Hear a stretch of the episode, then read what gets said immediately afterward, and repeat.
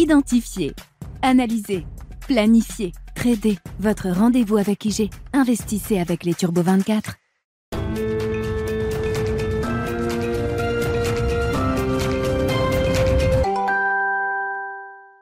Bienvenue dans Smart Bourse, votre double dose quotidienne de marché en direct sur Bismart. Chaque jour à la mi-journée, 12h30, 13h et en fin d'après-midi, la grande édition pendant une heure à partir de 17h en direct, rediffusée à 20h sur Bismart TV. Émission que vous retrouvez chaque jour en replay sur bismart.fr et en podcast sur l'ensemble de vos plateformes. Au sommaire de cette édition euh, de la mi-journée, des euh, marchés qui restent relativement euh, hésitants avec un, CAC 40 qui tourne toujours autour des 6400 points. Cette semaine marquera une pause sans doute après plusieurs semaines de forts rebonds depuis euh, fin septembre et des indices européens qui ont pu reprendre jusqu'à 10% euh, quasiment à travers ce mois d'octobre et ce début de mois de novembre. Le CAC donc se stabilise autour de 6400 points à mi-séance avec euh, un choc de marché quand même à signaler important sur l'action téléperformance qui décroche de plus de 30% après l'annonce de l'ouverture d'une enquête du ministère colombien du travail sur des questions de violation du droit des syndicats et des questions de conditions de travail pour les salariés de téléperformance en Colombie. Euh, c'est la partie notamment euh, modération du euh, contenu du réseau social TikTok qui est visée par cette enquête colombienne. la Colombie est une plateforme stratégique pour téléperformance, leader des centres d'appel et du service client digitalisé aujourd'hui, bien sûr, puisque la Colombie adresse une immense partie de l'Amérique latine. Téléperformance emploie 42 000 personnes euh, en Colombie, c'est 10% de ses effectifs euh, totaux. Et donc le choc est très très violent, un hein. baisse de plus de 30% pour l'action Téléperformance à mi-séance aujourd'hui euh, en Europe. Nous y reviendrons ce soir dans l'émission à partir de 17h avec le prisme ESG. Est-ce que l'ESG nous permettait de détecter peut-être des failles dans la gouvernance de Téléperformance en Colombie? Question qu'on posera à nos invités à 17h ce soir Parmi les autres faits marquants du jour sur les marchés, les dernières publications euh, au sein du CAC 40, notamment avec euh, par exemple le groupe Engie qui relève ses objectifs financiers pour euh, le reste de son exercice. Engie qui fait partie des quelques valeurs qui affichent des performances positives au quasi-terme de cette année 2022. Le titre Engie est en tête du CAC à mi-séance aujourd'hui. Parmi les points fondamentaux à suivre sur cette journée, la publication de l'inflation américaine pour le mois d'octobre qui devrait offrir assez peu de répit à la réserve fédérale américaine, qui a prévu bien sûr de continuer de monter ses taux. Pourra-t-elle réduire la taille de sa prochaine hausse de taux à 50 points de base, comme Jérôme Powell l'a laissé entendre lors de sa dernière communication à l'issue de la dernière réunion de la réserve fédérale américaine? Question qu'on se posera avec nos invités euh, en plateau, et puis nous évoquerons également les euh, pistes en matière de stratégie d'investissement pour terminer cette année 2022, qui restera une année pour les livres d'histoire, bien sûr, et préparer l'année 2023. 23.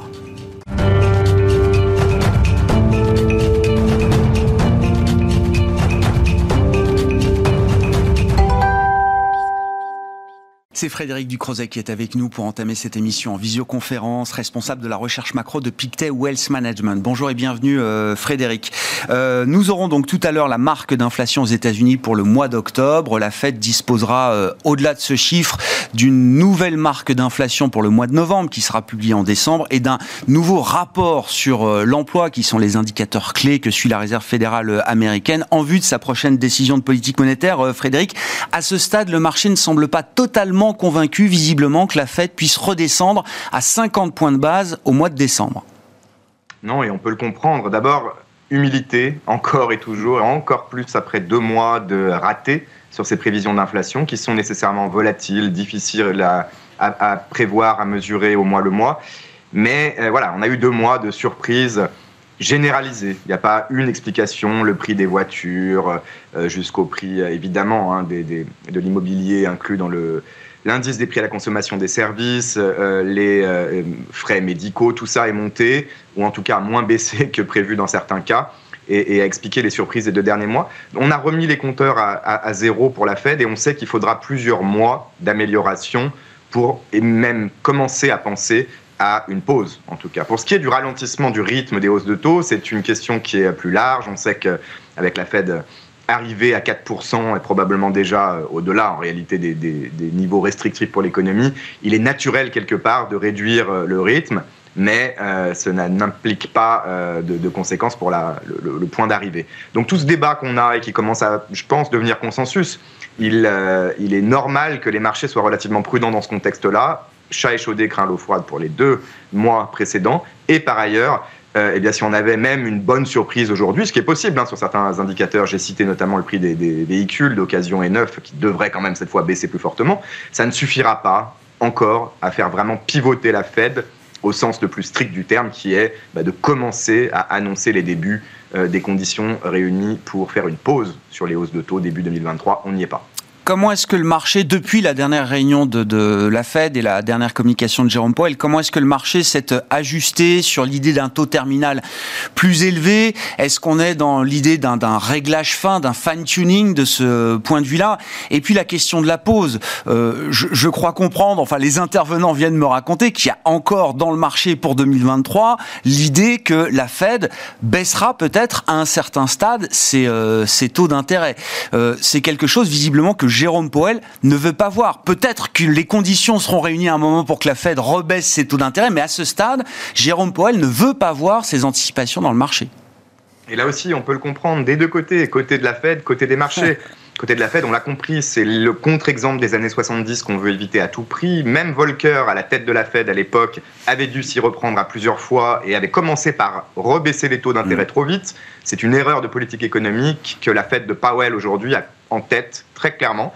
Et donc cette euh, anticipation de baisse de taux prématurée, effectivement, Powell veut la contrer. Et en même temps, il y a une forme d'incohérence temporelle puisque vous avez un risque d'aller trop loin, euh, de resserrer euh, peut-être de trop les conditions financières dans l'économie euh, qui finiront avec un retard par effectivement se dégrader très fortement, d'avoir une récession peut-être plus forte en 2023. Et donc, effectivement, il y a une forme de cohérence malgré tout, in fine, à avoir un pricing, en tout cas, de, de baisse de taux fin 2023, peut-être début 2024. Et puis, côté marché, tout dépend des marchés dont on parle. Côté action, je pense que l'économie maintenant, les risques sur la croissance, euh, pèsent davantage que les risques sur les valorisations via les taux d'intérêt. On a compris qu'il y avait une limite à ça.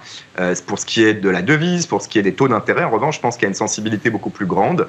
Et pour le coup, un risque, entre guillemets, positif, hein, avoir mm. le dollar s'affaiblir, avoir les taux d'intérêt sur la partie longue se stabiliser, puis pourquoi pas commencer à baisser en 2023, dans la mesure où ces marchés anticipent vraiment pour le coup les conditions financières, non pas à début 2023, mais plutôt pour les mois et années à venir.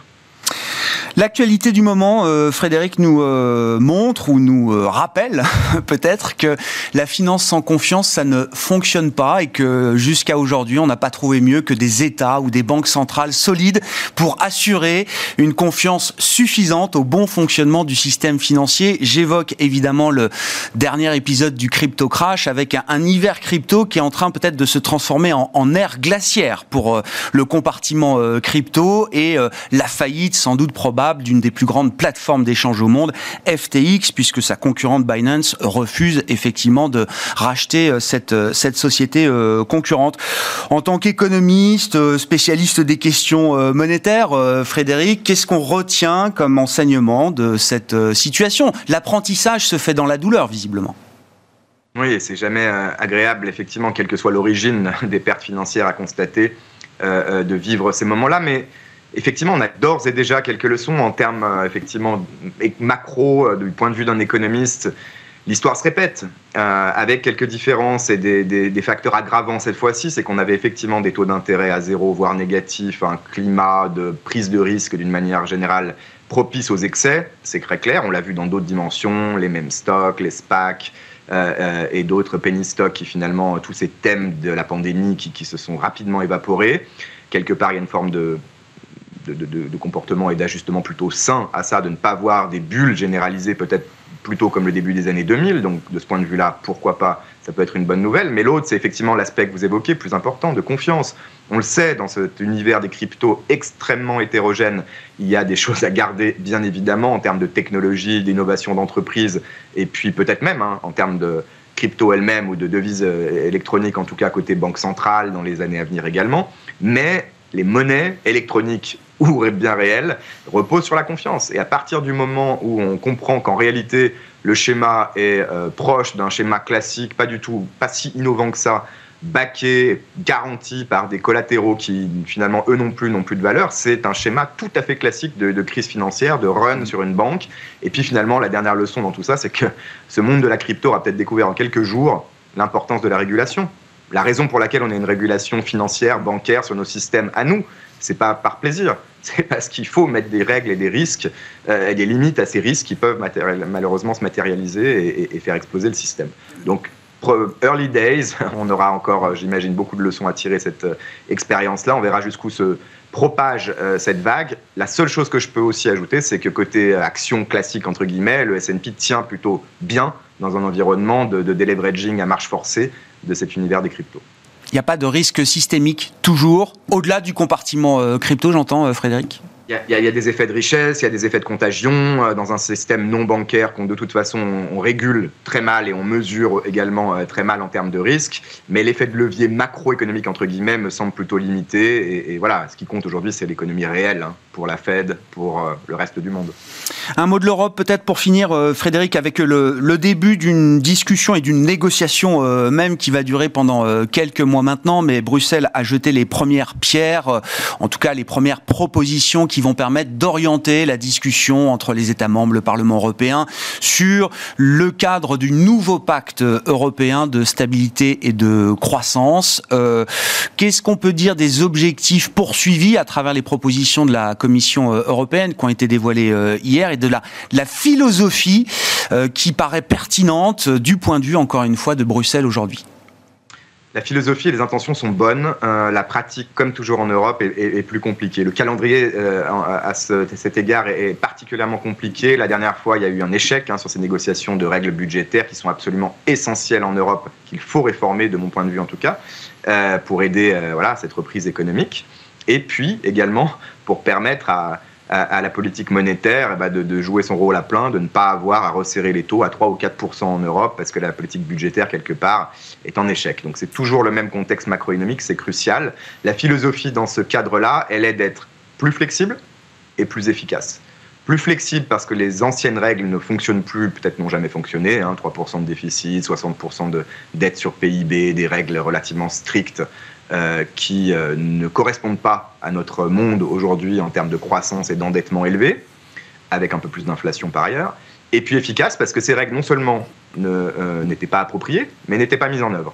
Donc aujourd'hui, je pense qu'il y a vraiment cet équilibre-là. On a là aussi des faucons et des colombes, d'ailleurs, à la mmh. Commission européenne comme à la BCE, avec bah, les agendas qui avancent, la négociation, à mon avis, sur une, approche plus flexible, notamment en termes d'endettement, notamment. C'est pas parce que vous êtes à plus de 60%, voire 90% de dette publique sur PIB qu'il faut absolument la baisser immédiatement, puisque le coût en termes de croissance peut être prohibitif. Euh, il y a également des, réflexions sur la mesure vraiment des déficits, sur une règle qui serait plus euh, appliqué aux dépenses budgétaires au sens strict plutôt qu'à un déficit qui résulte de plein de décisions. Bref, il y a énormément de chantiers. Il y a les économistes qui ont des, eu le temps, pour le coup, depuis 20 ans, de faire des propositions dans un sens plus efficace. Ma seule inquiétude, c'est qu'on propose euh, euh, ces premières idées aujourd'hui qu'on va les discuter, on va en discuter en décembre au sein du Conseil européen et qu'on comprend bien que rien ne sera prêt avant le mois de mars, au, au mieux pour un premier débat sur l'aspect plus législatif. Or, on voudrait déjà mettre les, mettre en œuvre, ces règles, en 2024. Et donc, le calendrier me semble très compliqué, serré. Euh, dans le meilleur des cas, on peut imaginer un, bon compromis, mais qui soit mis en place peut-être sur la durée et qu'on utilise, entre guillemets, qu'on tire le bénéfice de ces nouvelles règles que dans la prochaine, j'allais dire récession. Non, mais en tout cas dans le prochain cycle économique plutôt que dans celui-ci.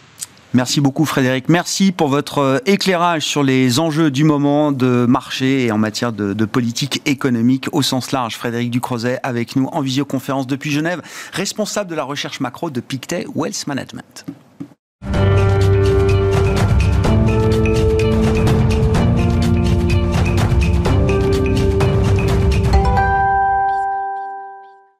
Venons-en au marché euh, pur et dur, si je puis dire, avec Kevin Tozet, membre du comité d'investissement de Carmignac, à mes côtés pour cette édition de la mi-journée de Smart Bourse. Bonjour Kevin. Bonjour. Merci beaucoup d'être euh, d'être là. Euh, le, marché est un peu entre deux. si j'essaye de décrire la, situation, attention, un train peut en cacher un autre. On a tous en tête cette recommandation quand on traverse une voie ferrée. Le, marché est en train de regarder le passer le train de l'inflation, notamment aux États-Unis. Alors peut-être qu'il passe pas aussi vite que ce qu'on aurait euh, espéré, mais il est en train de passer. Derrière, il y a le train de la récession qui arrive. Et euh, c'est assez difficile de savoir euh, à quelle distance ce train de la récession est encore, et à quelle vitesse, et à quelle, avec quelle taille, et à quel nombre de wagons il va falloir s'attendre d'une certaine manière, Kevin. Alors, oui, c'est clairement le cas. Voilà, c'est une séquence qu'on suit depuis plusieurs mois. Hein. C'est-à-dire que voilà, après le temps de l'inflation, eh bien, euh, vient le temps de la récession parce qu'il euh, il y a un durcissement des politiques monétaires. Et d'ailleurs, 2022, ça a été euh, clairement, ça restera marqué. Hein. vous disiez une année pour les livres d'histoire, mais comme l'année qui aura vu le cycle de resserrement monétaire le plus rapide, coordonné de l'histoire. Et eh bien, ça, c'était sur l'histoire de l'inflation. Et ce qui nous attend pour la fin de 2022, le courant de 2023, ce sera la récession, d'abord en Europe, puis aux États-Unis. Et donc ça, ça a une incidence justement sur ces politiques monétaires, parce que 2023 sera sans doute plus l'année de l'observation et avec des banquiers centraux qui eh bien, se donneront le temps d'apprécier quel est l'impact de cette remontée des taux d'intérêt sur, sur l'économie.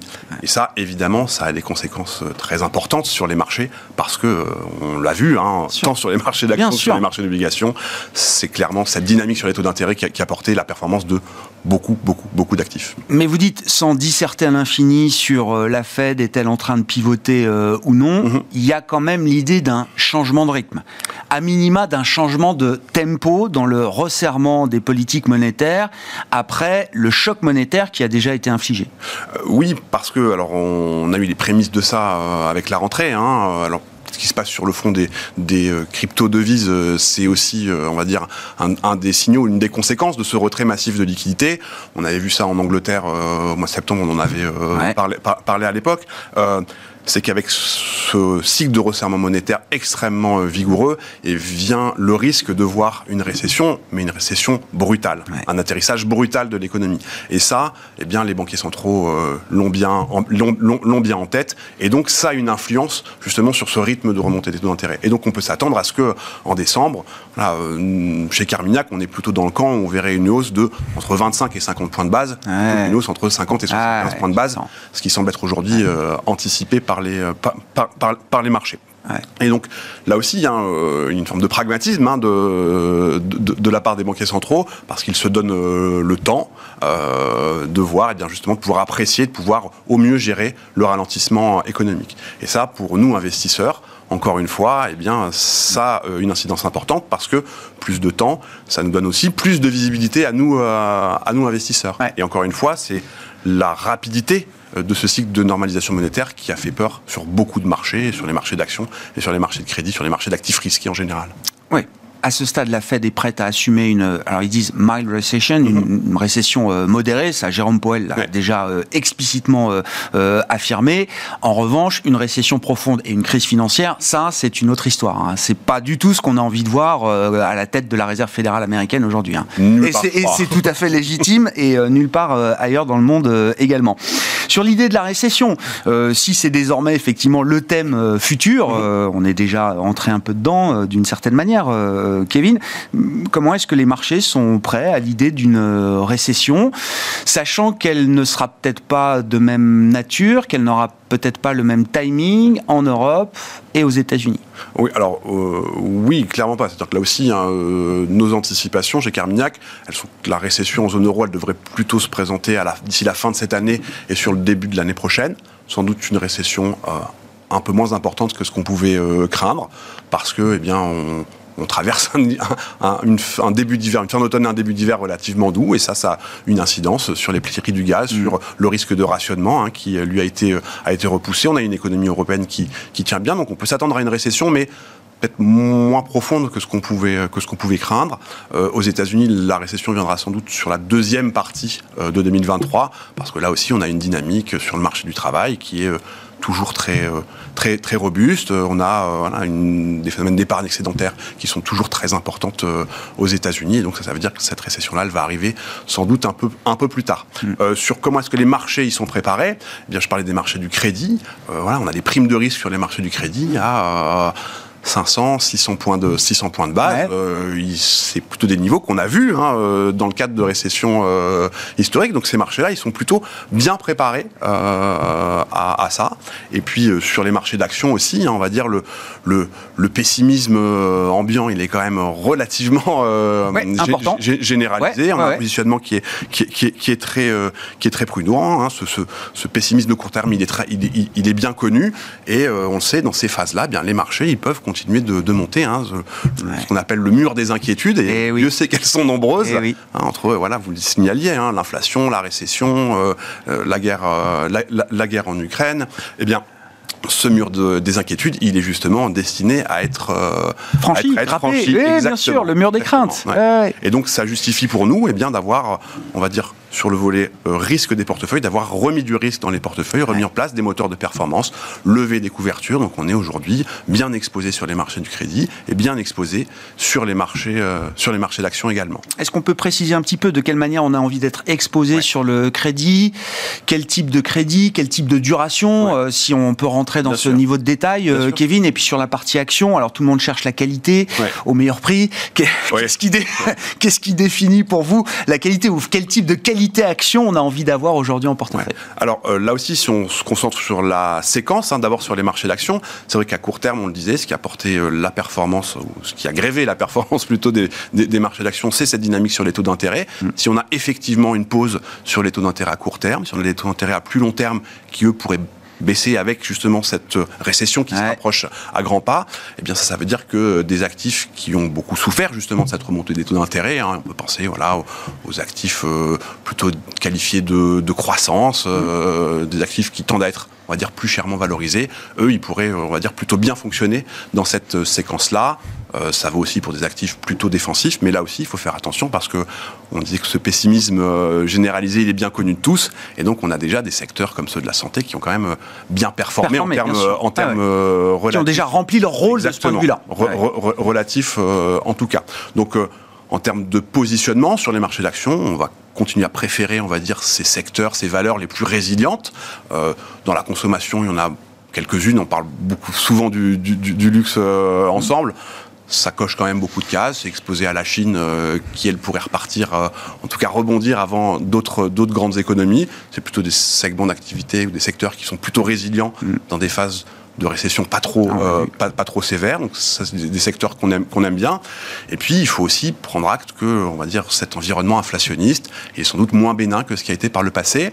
Et donc, ça, ça veut dire que, on va dire, des, des pans du marché qui étaient un petit peu euh, délaissés, qui sont plus sensibles, euh, on va dire, à, à, l'inflation, eh bien, ça vaut la peine de remettre dans les portefeuilles. On peut penser au Japon, par exemple. Hein, mmh. où, euh, voilà, ça permet aussi de, de, diversifier des portefeuilles parce que la dynamique japonaise est assez différente du reste. Donc ça, c'est sur les marchés d'actions. Sur les marchés du crédit, euh, alors on, on, va dire là aussi cette volatilité extrêmement élevée hein, sur les marchés de sur les marchés de taux. Elle a amené une forme de pessimisme très fort, une baisse assez généralisée sur les actifs de crédit, ce qu'on appelle une dispersion importante, hein, donc des trajectoires de performance au mmh. sein des indices euh, qui peuvent là aussi surexagérer euh, les risques. Et donc ça, ça prêche plutôt à, on va dire, de la sélection d'obligations. Mais euh, voilà, des secteurs comme euh, le secteur de l'énergie, hmm. le secteur comme le secteur financier aussi, des instruments un peu plus un peu plus complexes, voilà, du crédit structuré. c'est des instruments qu'on aime bien et dans lesquels il y a quand même un rendement embarqué qui est important. Hein. Là aussi, on, on, a des rendements sur des marchés, par exemple du haut rendement européen, qui sont entre 8 et 10 ça, sur du long terme, c'est l'équivalent de la performance, la performance action. Puis après, il y a le volet euh, gestion des risques. Euh, là, Comment on couvre tout ça? Exactement. Euh, on a un scénario et puis il y a des alternatives à, ce, scénario, à ce scénario central. Donc c'est important d'avoir des actifs qui vont bien se comporter. L'actif taux, euh, taux cœur, donc voilà, hein, ces obligations à, mm. à, taux fixe émis par des émetteurs gouvernementaux Solide. Plutôt, plutôt bien notés. Ils ont beaucoup souffert cette année, mais on est revenu en territoire de taux réels positifs. Et ça, ça veut dire qu'on a à nouveau une forme de euh, protection, de valeur de protection sur ces, sur ces actifs-là. Et donc, on a plutôt remonté la duration, remonter la sensibilité au taux d'intérêt. On est entre 2 et 3 points de sensibilité dans un fonds comme, comme Carmignac Patrimoine. Et puis il y a tout ce qui se passe sur le front des devises. On en a un petit peu parlé euh, juste, avant. Et là aussi, on a des devises qui peuvent servir d'actifs euh, d'actifs refuge. Est-ce que le dollar reste la devise euh, refuge ultime? Ou est-ce que dans l'idée peut-être d'une dynamique différente, notamment sur la courbe des taux aux États-Unis, avec une politique monétaire qui continuerait d'être agressive, mais un peu moins que ce qu'on a vu pendant pendant six mois? Est-ce qu'il faut commencer à se délester en partie du dollar? J'imagine qu'il faut toujours avoir du dollar euh, encore, mais dans quelle mesure? Bien, euh, on va dire il y a trois grands, on va dire moteurs de performance euh, sur une devise, hein, et qui ont largement bénéficié au dollar. que ce soit le différentiel de taux, la dynamique de croissance, mm. et puis les, les, termes de l'échange aussi. Hein. Les États-Unis sont quand même relativement isolés de cette crise énergétique. Ah aujourd'hui, il me semble qu'il y en a encore un qui tient bien, c'est le différentiel de taux. Sur le différentiel de croissance, la récession, elle sera peut-être un peu plus sévère aux États-Unis. Ce qui se passe en Chine, ça peut aussi aider euh, l'Europe. Donc, euh, c'est moins le cas sur ce, sur ce moteur-là. Et puis, on a vu quand même une, une baisse hein, des prix euh, du gaz très importante par rapport au, ah au, plus haut de cette année. Donc, sans doute un peu moins de valeur en termes d'actifs refuge sur le dollar. Là aussi, il faut regarder ce qui se passe un petit peu ailleurs, diversifier un petit peu ses, positions. On parlait du, du Japon. Eh bien, le yen japonais, c'est une devise qui, voilà, là aussi, un temps à servir d'actif refuge en période, en période de crise. Et on a aussi des raisons de penser que eh bien la voilà la banque centrale japonaise pourrait euh, lâcher ce qu'elle a euh, mis en place pendant euh, des années, notamment le contrôle de la courbe des taux. Ça, ça pourrait voilà, amener des là aussi venir soutenir soutenir le, yen. la banque centrale du Japon fait partie des banques centrales qui ont déjà atteint un niveau de douleur important sur la devise et sur la pression qu'il y a sur le marché obligataire japonais aujourd'hui. On a on, a on a au, Japon une devise qui s'est dépréciée en termes réels de 25% en deux ans. Hein. C'est spectaculaire extrêmement, extrêmement conséquent. Et ça, euh, voilà, ça aussi, ça ramène une compétitivité forte pour l'économie japonaise. Et ça aussi, ça peut amener des flux. Et puis plus près de nous, il y a ce qui se passe ben, en Suisse, par exemple. Hein, le franc suisse aussi. Ça peut être un, un, actif euh, là aussi qui est plutôt une qui tend à voilà, bien se comporter dans des phases euh, un peu plus, un peu plus volatiles. Et pour autant, eh bien voilà, on a une banque de Suisse qui est un peu en retard hein, euh, par rapport à la dynamique d'inflation, qui est moindre que ce qu'il y a en, oui. en, Europe, mais quand même à l'échelle de la Suisse. Euh, c'est quoi 3, 3, 3, 4, c'est ça Pour eux, c'est déjà de l'inflation. C'est de l'inflation et la Banque centrale suisse prend très très au sérieux son mandat de stabilité des prix. Et puis on a une économie suisse qui tient bien. Qui tient bien hein. On a eu des PMI qui étaient plutôt bien, bien orientés. Et la dynamique énergétique, c'est pas la même. Hein. Il y a 70% de l'électricité euh, suisse qui est produite via, via, via, l'hydraulique pas tout à fait la, ah la, même. Euh, la, même dynamique euh, sur ce, sur ce front-là. Donc là aussi, on va dire, euh, ça coche quand même beaucoup de, beaucoup de bonnes cases. Donc une exposition aux actifs risqués, et puis on retrouve de la valeur sur des actifs plutôt pour gérer les risques, que ce soit les taux d'intérêt plutôt sur du 5-10 ans que sur des maturités euh, courtes, et puis euh, des devises, dollars, yen et G, euh, francs suisse. Non, mais on sent bien cette transition effectivement dans la construction de, de portefeuille. Là, on est en train de préparer, de se préparer à, à, une autre étape après la séquence 2022, toujours en cours, bien sûr, mais qui va se terminer dans quelques semaines maintenant. Merci beaucoup, Kevin. Kevin Tozek qui était avec nous en plateau pour cette demi-heure d'émission dans Smart Bourse sur Bismart, membre du comité d'investissement de Carmignac. On se retrouve à 17h en direct.